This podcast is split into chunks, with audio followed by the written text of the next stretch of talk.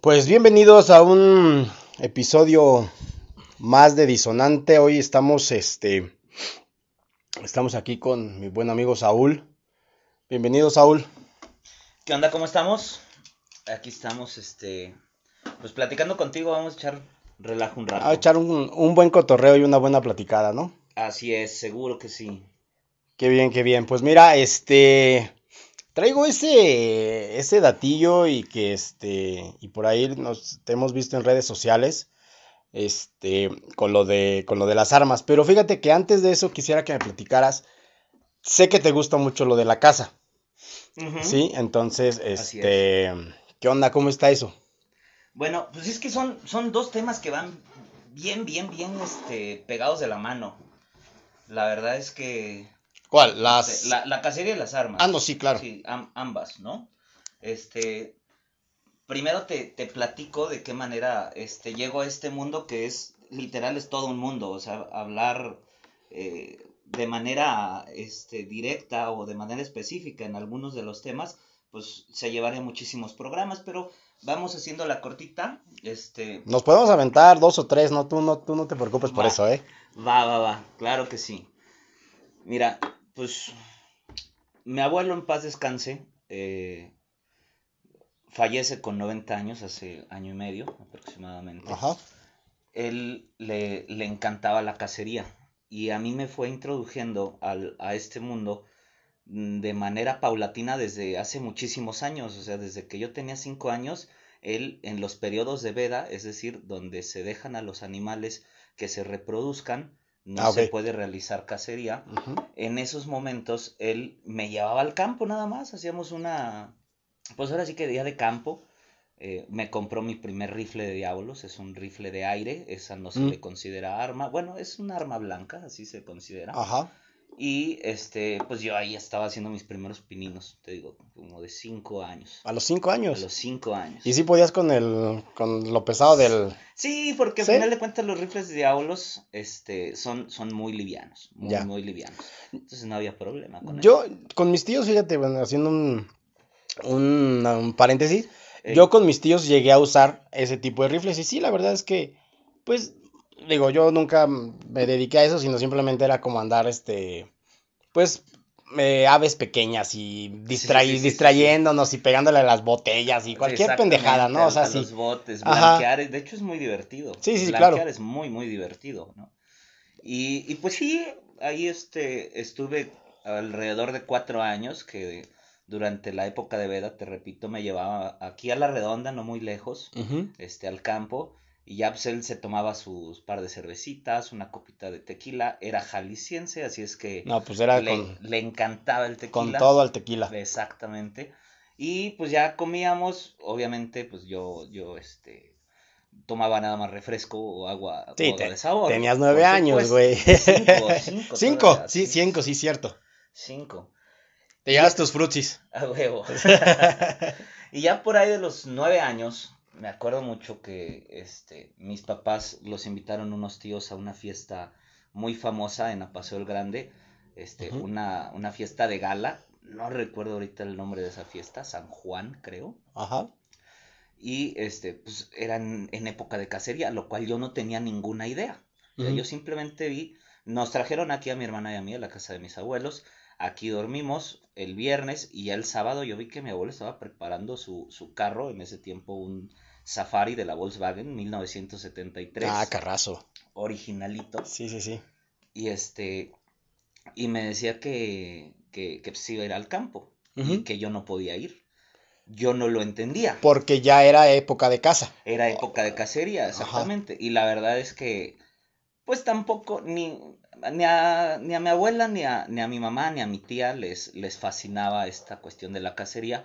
Respetaban a mi abuelo. eh, Sí, claro. Comían las piezas de cacería, o sea, estaban Ajá. empapadas en el tema, pero no les agradaba mucho. Ajá. Y mucho menos que, que me llevaran a mí a una, una edad tan corta. ¿Cuál era, cuál era el tema de que no les gustaba? Eh, ¿Las armas, la violencia, la mm, matanza de animales o cómo?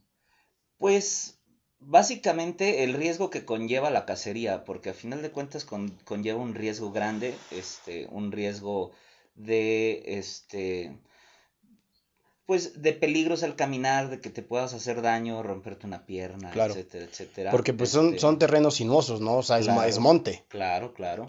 Este, que hubiera un accidente entre los mismos compañeros de cacería, un mal tiro, una inexperiencia o simplemente un accidente como tal. O que te encontraras un animal, una, una Una víbora, víbora. un alacrán, Algo por el algo que, pusiera en, en, en riesgo tu, tu salud. Así es, así es.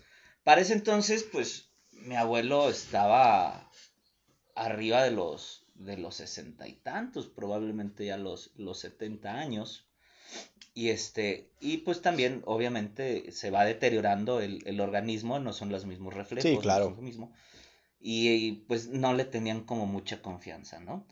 Entonces, él, a sabiendas de esto, pues me dice, tú no puedes ir le hice un berrinche de niño, nueve años. Y la que termina por convencerlo, que es muy curioso, fue mi abuela, Ajá. diciendo, llévatelo, Que no le gustaba. que no le gustaba. Aparte, no solo era cacería de ida y vuelta, o sea, literal era un campamento, o sea, íbamos a pernoctar allá. Se quedaban allá. Yo sin haber realizado ninguna actividad de, de este tipo, pues en, en esa. Ujú. Ya. Pues por cuestiones del destino me lleva, me lleva obviamente a mí sin arma, inclusive sin mi rifle de diabolos, porque nunca había convivido con más de tres o cuatro personas en el campo. Esta vez iba una palomilla grande. Ajá. Palomilla se le llama al grupo de, de amigos que se van de cacería. Ya. Este, era una palomilla grande, alrededor de 10 o 12 personas, sin contarme a mí.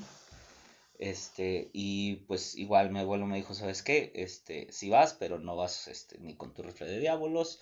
Y por supuesto, ya una, una reunión entre, entre caballeros, lo primerito que me dijo fue, lo que escuches aquí, una, ni preguntas, ni comentas, y jamás lo vas a decir en la casa, ¿no? lo, que, lo que pasa en el campamento se queda en el Sí, sí, sí, campamento. pues, es que a, a final de cuentas tam- tampoco es para que la Es tomen a mal, re- simplemente sí, pues, claro. es una reunión entre, entre mexicanos adultos en donde obviamente iba a haber albures, iba a haber una que otra cervecita, etcétera, etcétera. Regla de caballeros, ¿no? Exactamente.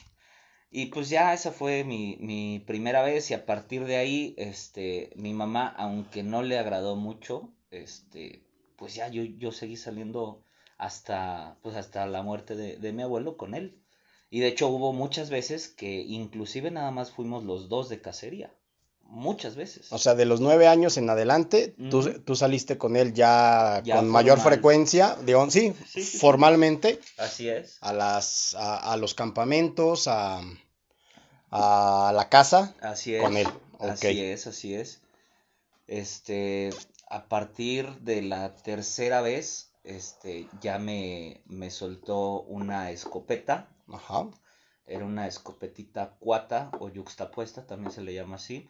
eh, calibre 20. ¿Qué es eso calibre yuxtapuesta? chiquito. Los que van, los tubos paralelos. Ah, ya, ya, los ya. tubos paralelos. ¿Avienta dos tiros o cómo? Dos tiros. así Ya, es. ok.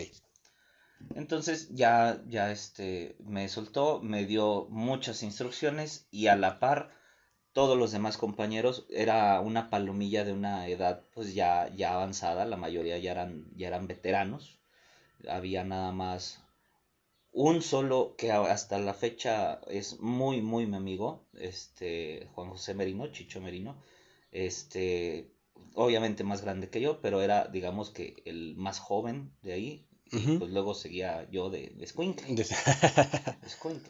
Y ya de ahí, pues todos me empezaron a, a- a dar recomendaciones. Prácticamente así es como se empieza la, la cacería.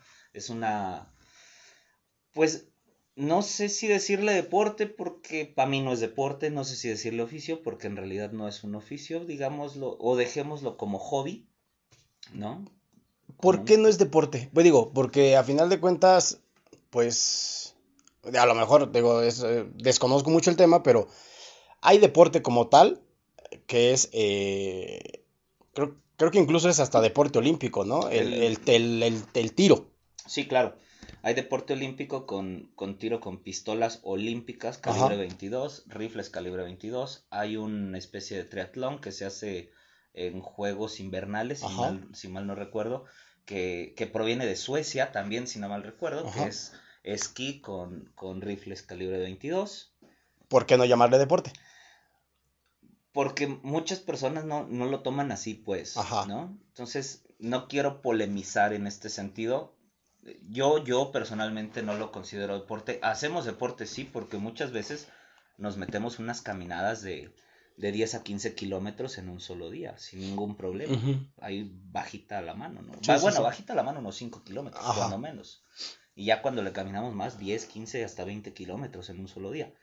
Pero como tal, pues se- sería caminata o senderismo. Ya la cuestión de la aportación de armas, sí, hay muchos que le dicen deporte, a mí no me parece y probablemente por ahí si me esté escuchando un cazador me va a decir que estoy, este, bien sope, pero bueno, ¿no? Este, yo no lo considero cacería, no lo considero tampoco un oficio, aunque como todo oficio es empírico prácticamente Sí, el claro. 90%, eh, con la guía obviamente de, de los adultos, de los que le saben en este sentido, como te digo, básicamente o el 90% de los cazadores es, es por herencia, Ya. por padre, abuelo, tíos, familia, hay muchas palomillas que son básicamente familia, Familia. así es, Ok, entonces a los nueve años empiezas tú en, en- en esta, en esta aventura así es, que hasta hoy día, este, pues estás practicando. sí, seguro, seguro, seguro. Con todo lo que conlleva ahora, ¿no? Obviamente los, los gastos son mayores, la gasolina cuesta más. Sí, este, claro. trasladarte de, de la ciudad al campo, este, pues no todo lo hacemos aquí en el municipio de. Celaya, sino nos, nos lanzamos a, a lugares más lejos, donde pues la inversión es obviamente mayor.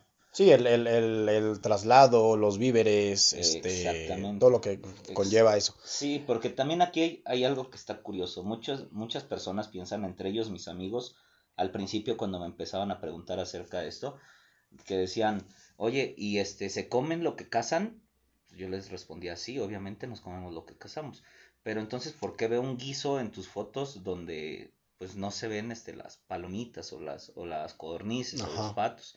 Digo, ah, bueno, es que nos los traemos para prepararlos de manera adecuada. Cuando vamos para allá nos llevamos un guisado. Así que, guisados. sí, sí, sí, o sea, a final de cuentas es, este, pues, no sé, o sea, tienes que cocinarlo bien. Sí, sí, sí, porque la carne de cacería es totalmente diferente a la, a la carne habitual de granja. Ajá. O sea, trae, trae alo- a- aromas, este, sabores, que, que básicamente pues nosotros lo decimos de campo. Pues ¿no? es que son, son animales silvestres, ¿no? Sí, Y exactamente. así como pueden traer, bueno, las aves, eh, quiero pensar, no sé, gorupos o cosas así, o cualquier tipo de insecto que se aloja en sus cuerpos, en sus alas, en su, en su pelaje, no es lo mismo a que llegues a la casa, lo prepares, lo limpies, lo laves y lo Claro. cocines como debe ser. Claro, claro.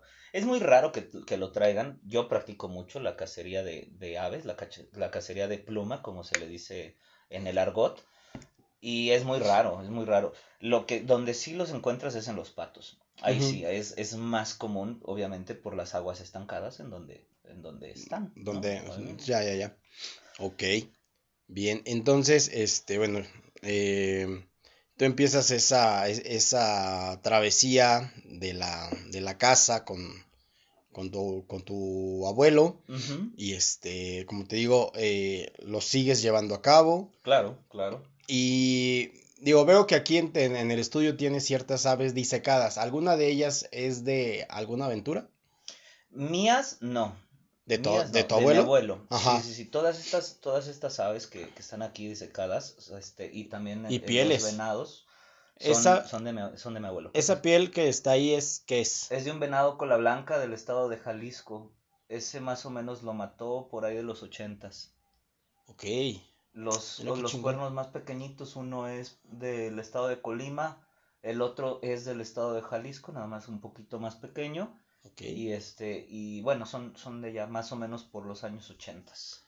Bien, entonces tú empezaste a cazar con esta, con esta escopeta, este, y ah, en cuanto a complejidad de manejo de esta arma, Son muy sencillas. eh, la- las escopetas, ah, bueno, hay tres, digamos, que son muy sencillas de manejar. ajá, Obviamente hay que saber cómo manejarlas, pero la que es de un solo tiro, este, eh, eh, el mecanismo es, te digo, muy sencillo. La yuxtapuesta o cuata, como te digo, que son dos tubos en Ajá. paralelo, Y la superpuesta, o también se le llama over and under, también son dos tiros, pero en lugar de estar en paralelo, están en perpendicular. Ah, ya. Ajá. Ajá, uno sobre otro. Este, todas estas son de, de manejo muy, muy sencillo. Ok. Muy sencillo. Este, eh, con, es- con, yo empecé con la 20 y aquí, por ejemplo, hay una experiencia que me gustaría darte. Yo ya no era un novato. Bueno, era un, un chamaco todavía, pero yo ya no era un novato. Yo ya tenía aproximadamente 4 o 5 años saliendo de cacería y una vez me ocurrió un accidente en el que la verdad corrió, corrió peligro la vida de un amigo Ajá. Estábamos en, en una ciénega, en una eh, milpa inundada, en San Felipe, Torres Mochas. Eh, ese lugar, este, todavía para los cazadores es famoso por, por las acuáticas, porque hay, hay muchos, muchos, este, borditos de agua, unas presas más grandes, otras más chicas y demás. Bueno, estábamos en una presa, ese año llovió muchísimo, este, yo tendría aproximadamente 13 años, más o menos. Y este, el agua nos llegaba aproximadamente a la pantorrilla y en una de ellas íbamos caminando, él enfrente de mí, otra cosa que no deben de hacer los cazadores, siempre deben de ir en paralelo, él estaba caminando enfrente de mí, entonces yo caigo a- en un hoyo de la misma milpa del agua, el agua ya no me llegaba a la pantorrilla, sino me llegaba arriba de la rodilla, caigo, yo pienso que rescaté la, la escopeta de que no se mojara, porque pues también hay que darle su cuidado, y entonces a la hora de levantarme nos entran, como no nos veían los patos, una, una parvadita a, a muy buen tiro, y pues yo simplemente levanto el arma, retiro el seguro, encañono al ave, disparo, pero el cañón estaba obstruido. Se alcanzó a obstruir con mi, ca- con mi caída sin yo darme cuenta. ¿Por qué? ¿Por el lodo? Pues yo ya no supe si era lodo o si fueron algunas, este, al- algunas, este, plantas, Ajá. basurita, no sé qué haya sido, porque pues la, obviamente la, la Sí, digo, en el- munición sale con mucha fuerza. En el tropezón que te das, en esa, o sea, eh, por un instante perdiste de, de vista o de control tu arma. De control básicamente, porque Ajá. yo pensé, te lo juro, pensé hasta, hasta la fecha, no lo recuerdo, que no se haya incrustado al, al lodo, que no Ajá. le haya entrado algo, porque yo la mantuve así como los videos de, de, de los compas que van con su caguama y se caen y que la mantienen arriba, hace cuenta sí, pero con la escopeta, ¿no? Ajá. O sea, yo me enlodé prácticamente hasta el cuello sin caer un hoyo tan, tan grande, porque no metí las manos, mantuve la escopeta arriba todo el tiempo. No sé a qué, a- en qué momento se metió una basura en uno de los cañones y a la hora que, que la acciono, que disparo hacia, hacia el pato, hacia, hacia la ave esta, pues entonces este, mi, mi disparo en lugar de salir por el, por el agujero, como estaba obstruido, crea otro agujero. De la fuerza, De o la sea, fuerza. rompió el cañón. Rompió el cañón Ah, cabrón. casi a la punta. Ajá. Y estas municiones, o sea, mi, mi compañero, mi amigo, mi hermano, hasta, hasta la fecha salimos juntos, este, estaba enfrente de mí aproximadamente a dos metros. Yo disparo prácticamente a 45, 60 grados a la izquierda, o sea, ni Ujú. siquiera tiré hacia él, pero obviamente al no salir derecho por el, por el cañón, salen por un costado rompiendo el cañón y le pasan muy cerca, muy cerca las municiones. Güey. O sea que toda esta situación donde tú te tropiezas, salvas el arma, que no se moje, que no crea todo este desmadre Sí, y, y- pone en riesgo la vida de tu compañero, de tu- Claro, pero a final de cuentas fue un error humano, porque yo como cazador, digamos, experimentado, con cuatro años, a lo mejor también si hay otro cazador aquí me va a decir con cuatro años no eres experimentado, pero para nada, puñetas, no, Ajá. jamás. Pero bueno, digamos que yo ya tenía conocimiento, Sí, mi digo, abuelo prácticamente cada salida me decía lo mismo, durante los primeros tres años fue lo mismo, acuérdate, cabrón, tienes la muerte en tus manos, tú Sí. decides cómo utilizarla. Entonces fue, fue algo muy, muy, este, muy raro porque sí, yo con la emoción, como pues, eh, básicamente estaba chavo. Sí. ¿Lo quieres parar? No, no, no, ¿No? dale, dale, dale. Como, pues, estaba muy chavo, estaba muy chavo, experimentado sí en el tema de las armas, pero impulsivo el- por el tema de la edad. Entonces yo no hice lo que debí de haber hecho, que fue descargarla, sacarle los cartuchos y revisar que el arma no hubiera estado este, obstruida. Te ganó el ímpetu, la Sí, emoción claro. de ver este la presa cerca, de Claro. ver este eh, eh, eh, pues un posible logro que a final de cuentas como como como como cazador digo el hecho de de agarrar un pato un ave cualquiera que sea dices es un logro Claro, claro, claro. te ganó la diga- La inexperiencia. te ganó la emoción también Sí, sí, sí dices bueno aquí lo tengo lo tengo a lo tengo a, a, a- a- ¿cómo, cómo, cómo se, se dice? A, a punta de cañón. Sí, sí, sí. ¿Sí? A tiro de piedra. A tiro de piedra, exactamente. Y, y decidiste Sí. accionar el arma Sí, y... es que era un, un tiro, digamos que seguro. O sea, Ajá. te das de cuenta. Las, las escopetas no, no es, no es una ojiva, este, una sola ojiva, pues. Ajá. O sea, las escopetas funcionan de manera diferente. O sea, tienen una carga de pólvora. Por la parte de atrás traen un fulminante que Sí. genera la chispa. Y traen un separador. Nosotros le llamamos gallo. Y arriba del gallo trae este municiones. Obviamente, el grosor de la munición va a definir qué tipo de presa estás cazando. Hay unas muy delgaditas para presas pequeñas. Y hay unas más gruesas para presas grandes.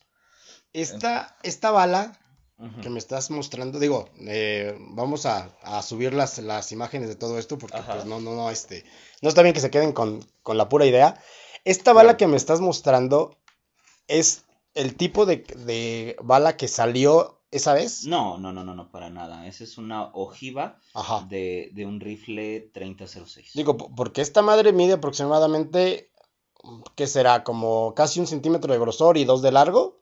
Más o menos. Y digo, si dices que perforó el cañón y le pasó muy cerca a tu, a, a tu compañero, pues es que esto sí te saca un pedo. No, no, no. Esa, esa es este bala de, de rifle. Ajá, Esta es bala de rifle. allá. Esta, esta se utiliza para, para un calibre también este, legal en México para cacería. Ajá. que se llama 3006. Las, Ok. las balas son, digamos que grandes. Bueno, el cartucho como Ahora- tal es, es bastante grande. A esa parte le falta un casquillo. Ese- Obviamente. esa ya es una bala percutida. Es la pura ojiva. Ajá. No, esta se, se le sacó a, a- a un cartucho que se percutió, pero se percutió mal. Ah, es ya. decir, no lo picó, picó el Pero fulminante, no- pero en otro no. Ya. Entonces se le sacó, pues, pues por seguridad y aparte para, también para, este, digamos que hacerlo un dije, ¿no? También, Ajá. también los, los llegamos a hacer.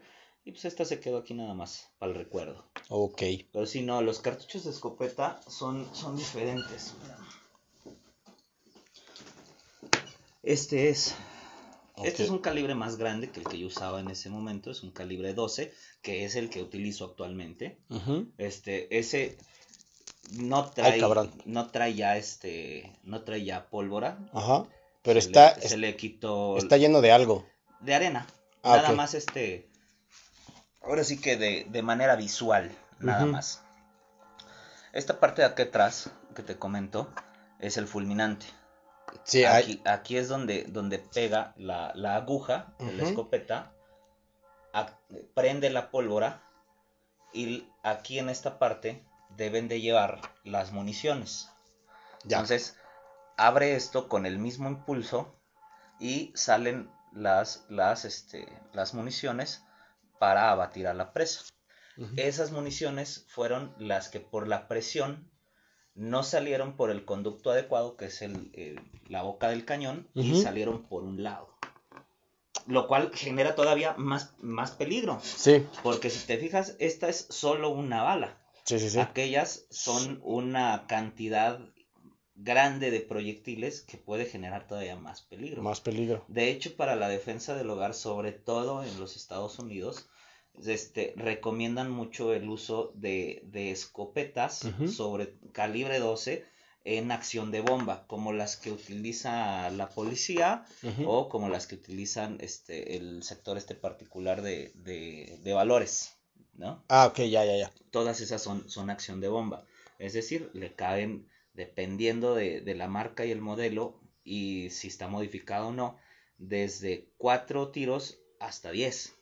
Pero entonces, ¿estos salen en un solo, de un solo jalón? Todos, sí, claro. Todos. Entonces, No, no los 10.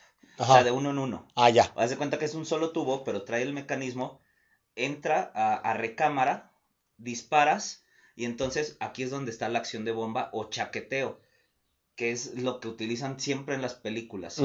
Lo jalas hacia atrás, se escucha el ujú.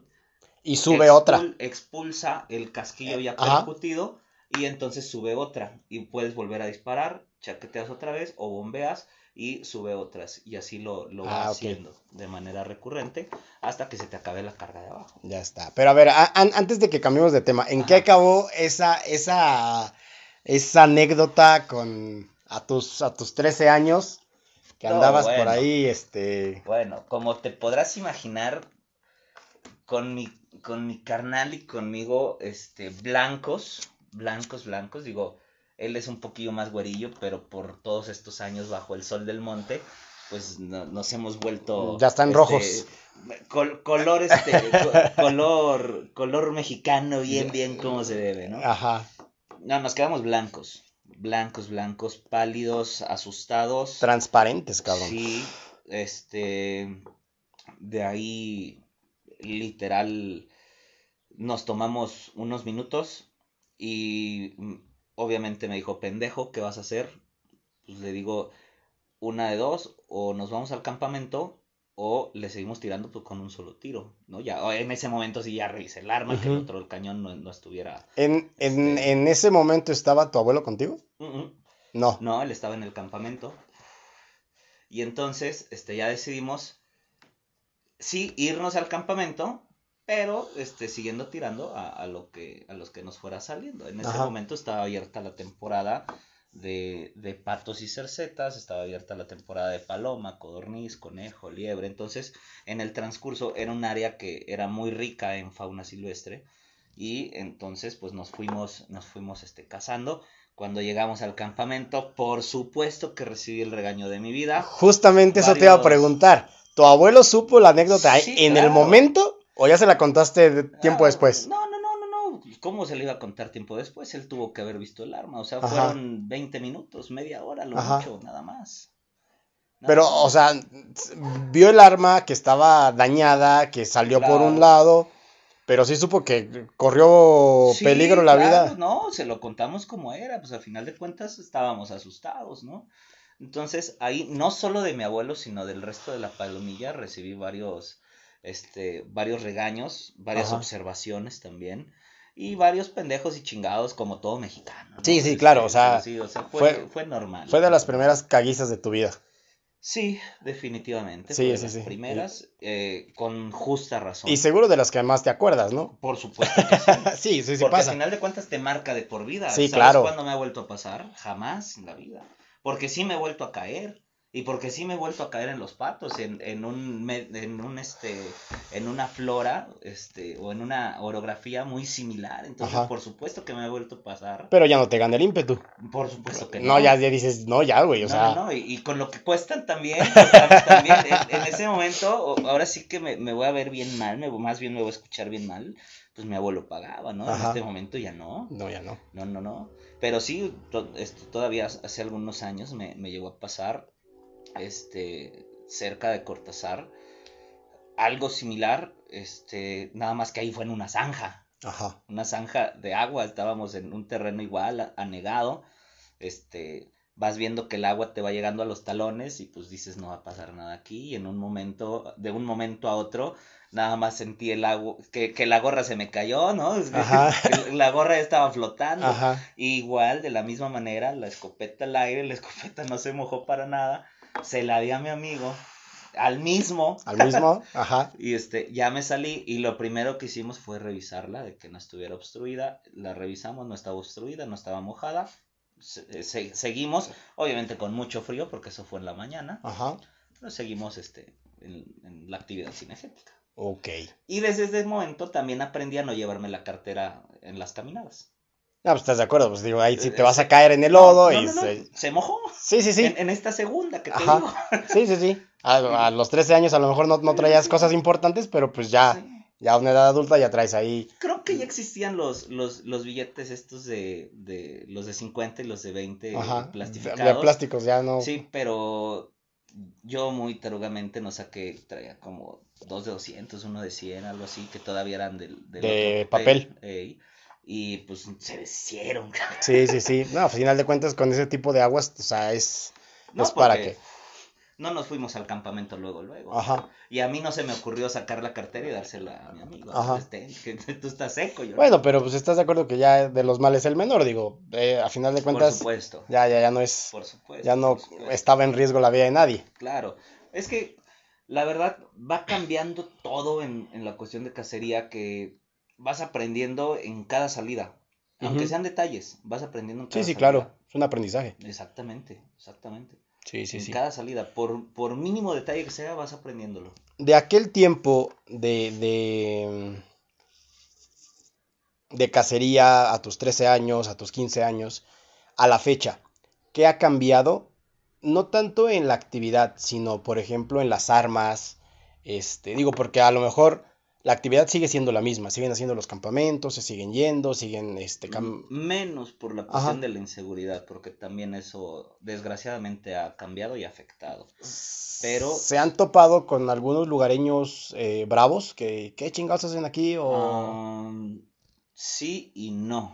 Ajá. O sea, cuando, cuando llega a pasar eso, pues simplemente este, dices, no hay ningún problema, señor, este, nos, nos vamos de aquí. Claro que también nosotros no es como que vayamos a cualquier propiedad y hagamos la actividad, por supuesto que no, debe de haber una, una previa este, investigación del terreno, sobre todo en, en los lugares que, que, donde mi abuelo cazaba.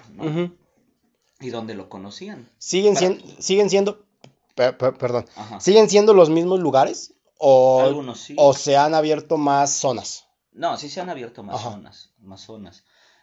Mira, este, afortunadamente con, con la evolución este, rapidísima de las, de las redes sociales, este, yo me, me he este, metido en algunas y también en estos foros pues vas aprendiendo cosas que de manera empírica pues no, no, no conocía, por ejemplo, mi abuelo o la palomilla o que eran poco conocidas o que simplemente pues no, no se tomaba mucho el tema y este y a partir de ahí pues sí, sí he conocido a más personas este más datos acerca de la cacería eh, inclusive me, me he metido más a la cuestión este legal a la, a la, a la cuestión de, de seguridad y demás. Y sí por supuesto que, que han que se han modificado sobre todo este la cuestión de la de la compraventa la cuestión este ahora de, de, de la tecnología en, la- en las armas, porque también ya es más, ¿no? Precisamente este, a, a eso iba. La tecnología en las armas también, supongo, se ha modificado. Sí, sobre todo para, para los rifles de, de cacería mayor. Este, hay dos variantes. Bueno, hay una variante que a mí me impresiona muchísimo. Se les denominan rifles PCP. ¿Te acuerdas del rifle de diablos con el que tú disparabas de, niño? Sí. Ah, ok. Ahora de- ya ves que esos eran con bomba a través de un mecanismo. Sí, porque me acuerdo que, o sea, eh, Los abrías como mariposa. ajá, se, se abría así como un ala Ajá. y lo llenabas de aire para, para generar presión y que el diablo tuviera mayor alcance. Simplemente era la acción de- del rifle. Bueno, posteriormente a eso se empezaron a traer esos mismos rifles, pero con CO2. Ok. Con tanquecitos sí, chiquitos, sí. pistolas igual, que funcionan también de, de muy buena manera. Y ahora hay unas maravillas que se llaman PCPs y son muy caras, por cierto. Muy caras. Ajá. Esas, haz de cuenta que funcionan igual con aire, siguen siendo armas blancas, pero este, ya tú tienes tu propio compre- este, compresorcito, este, tienes los reguladores y demás, sabes cuánta presión meterle, sabes, este, hay varios calibres, hay desde un 4.5 hasta hasta unos impresionantes para cacería mayor, inclusive para cacería en, en, en África, para cacería mucho mayor. Sí, ajá. Para búfalos, para Sí, o bisontes. sea, animales mucho Muy, más grandes. Muy grandes, claro. Y todo con esa tecnología. O sea, eso a mí se me hace impresionante. En los rifles de alto poder los mecanismos básicamente no han cambiado, se han mejorado, pero no han cambiado mucho. Pero la cuestión también de la tecnología en las miras es impresionante. Pues básicamente una mira, una mira buena te puede costar este una de dos, o lo mismo del valor de tu rifle o mucho más. O hasta más. Sí, mucho más, dependiendo de la marca, del modelo, etcétera, etcétera, ¿no?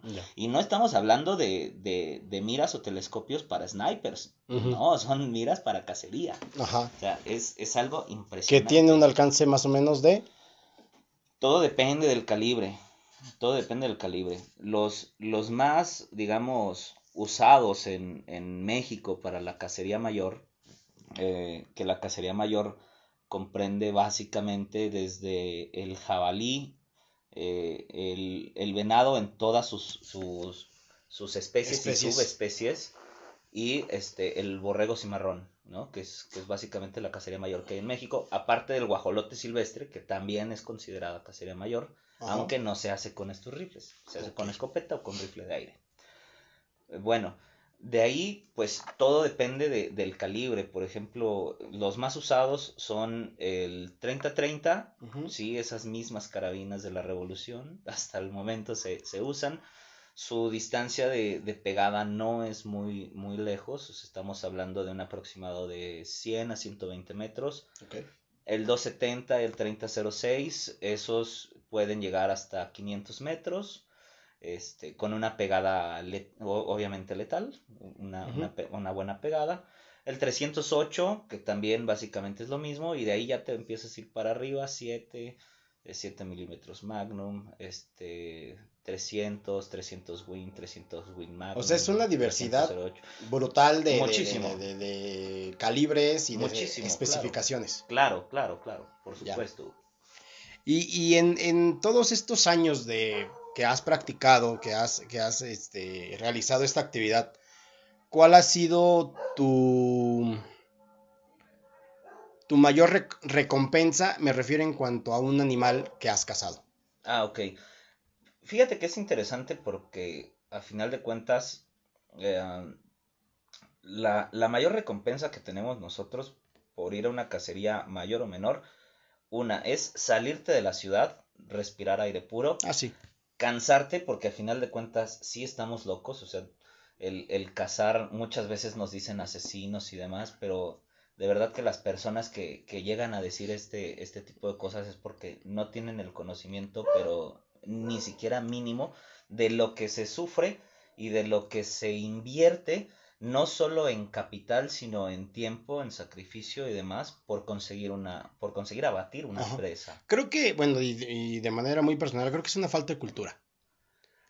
Pues no, o sea, a final de cuentas no, no podemos hacer pensar a todas las personas Ah, no, claro. este, que, que, que esto es bueno o que, o que todas las personas salgan a cazar porque tampoco, tampoco se puede, ¿no? Es que... Pero a mí la falta de cultura que me dices va específicamente ligada a, a una especie de... mm, ay, no, no, no encuentro un, un adjetivo eh, apropiado para el podcast. no, pero- tú dilo, tú dilo, no importa, dale. No, no, no, no, no, porque tampoco va por ahí la cosa, ¿no? Básicamente, a, a ver si me explico, este, explicándolo, valga la redundancia. ¿Sabes? Y, y, y de hecho lo, lo tengo aquí anotado. La cantidad de ganado bovino y porcino de los últimos años, fíjate. De enero del 2015, en enero del 2015, se sacrificaban 41 mil toneladas de, de, de reses en el país. De esto me estás hablando, o sea, para consumo humano, para lo- en los rastros, en los sobradores, Sí, ah, en este pedo. Esto sí, en, en puros rastros Ajá. municipales, ¿no? Ya. Para noviembre del 2020 son 55 mil toneladas. Ah, subió un chingo. ¿Qué te- Muchísimo. 14 o 14 mil toneladas? ¿Un pedo así? Sí, Ujú. 14 mil. Muchísimo. Ajá. ¿Y sabes qué? esto ni siquiera se acerca a la cantidad de carne que consumimos en México. Porque hay una cantidad interesante de importación a través de, de tiendas específicas como su carne, Ya. como bla, bla, bla, ¿me entiendes? Entonces, Que- es todavía más. ajá, Pero ahora, esto no solo se queda en la comida. ah, No- cabrón, no sé si entonces, ¿cómo, o sea, ah, eh, esas 55 mil toneladas de carne bovina y porcina, ¿no solamente es para consumo? No, sí, sí, sí, esto es para consumo. Pero Ajá. ¿qué pasa con las pieles? Ah, ok, ya, ya, ya te ¿Qué entendí. se hace con las pieles? Ajá. Pues empieza un... Zapatos, chamarras. Ajá. Y aquí lo tenemos a, a tiro de piedra Sí, pues también. aquí está León. Sí, sí, ¿no? sí. El porcino, de enero del 2015, 77, 70 27 mil toneladas. Y a noviembre del 2020, 38 mil toneladas. Muchos amigos, de hecho yo, yo este, le- les he dicho en mis redes sociales, ok, si no quieres ver este tipo de, de, de, de fotografías, de videos, pues es muy sencillo, déjame de seguir. Sí, o sea, Sí. la verdad es que sí, o sea, mira, y ahondando un poquito en un tema, no sé, te has dado cuenta que ahora están censurando cualquier cantidad de caricaturas y de cosas que porque, Ah, no, no, no. que porque eh, eh, es acoso, que porque es, o sea, estamos en una, en una época de fragilidad muy pendeja. Pues es que la dinámica social, en, en lugar de evolucionar, yo creo que está Sí, involucionando. va para atrás este pedo. ¿no? Sí, sí, sí. O sea, im- imagínate, imagínate, imagínate. Digo, yo, yo me estoy metiendo, al igual que tú, en la cuestión de las redes sociales porque me interesa informar y porque me interesa también, este, pues verlo también como un modelo de negocios, ¿por qué no? O sea, Sí, yo- yo claro. sí lo, lo, lo digo abiertamente. Pero, ¿qué pasa? Este... Se me fue, el- se me fue el avión.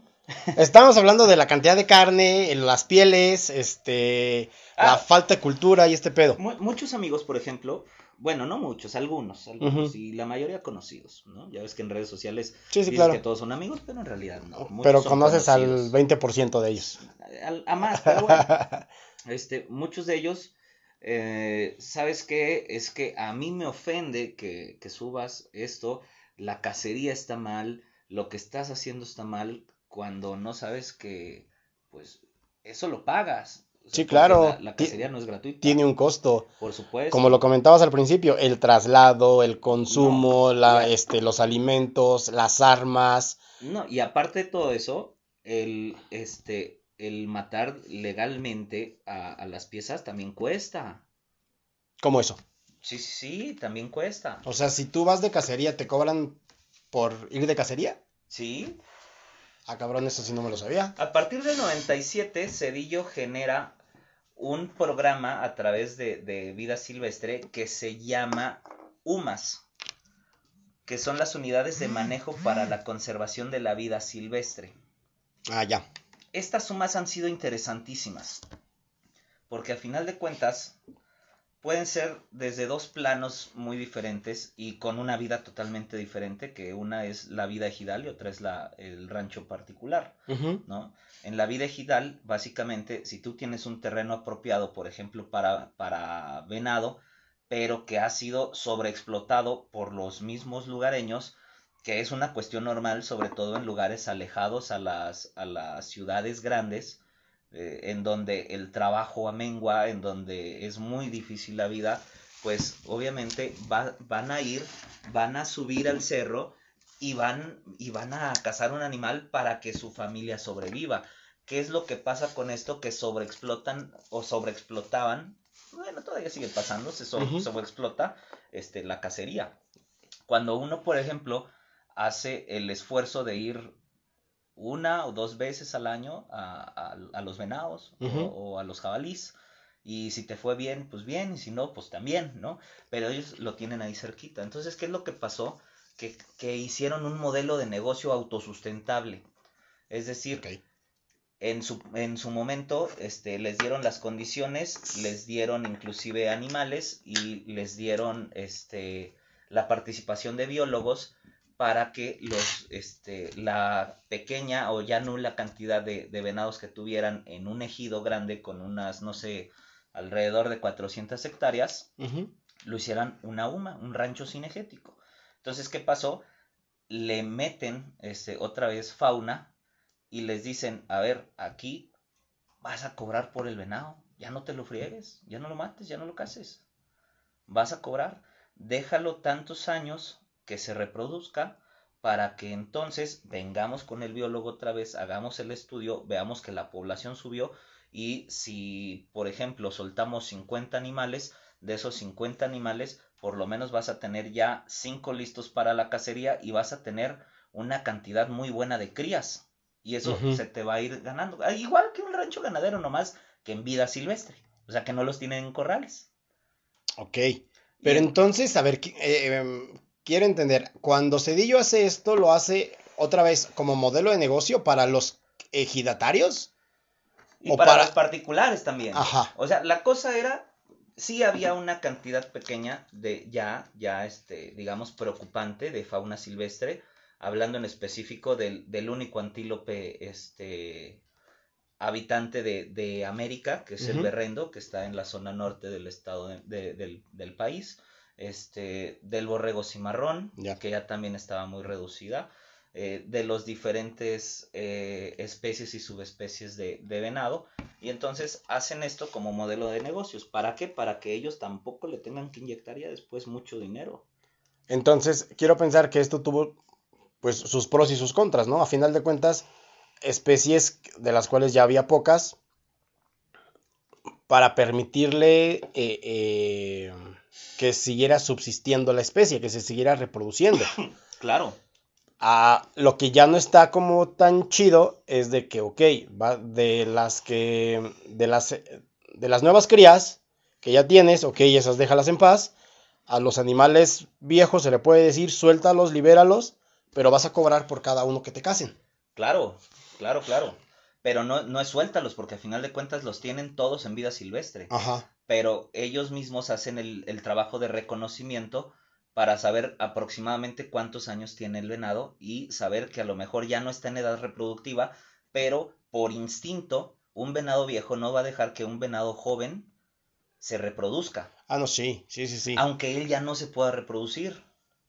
Entonces, ¿qué es lo que hacen estas, estos ranchos cinegéticos? Dicen, ok, hay varios venados a los que les podemos tirar, vamos a hacerles cacería y si hay, este, si te sale uno más chico, yo como tu guía te voy a decir, ese no lo vas a matar porque está en edad reproductiva y porque todavía va a dar varias, varias crías más, ¿no? Entonces, en esos casos salen a cazar con guías que pertenecen, pertenecen al, al, al, ejido o al rancho particular. Ya. Entonces, a partir de ahí ya hay, hablando ya a la fecha, un superávit de, de animales, hablando específicamente de los venados y de los jabalís, inclusive de los guajolotes, ya hay superávit prácticamente en todo el país, exceptuando casos específicos, por ejemplo, el pavo celado que, que, que habita nada más este, la, la península de de, Mérida.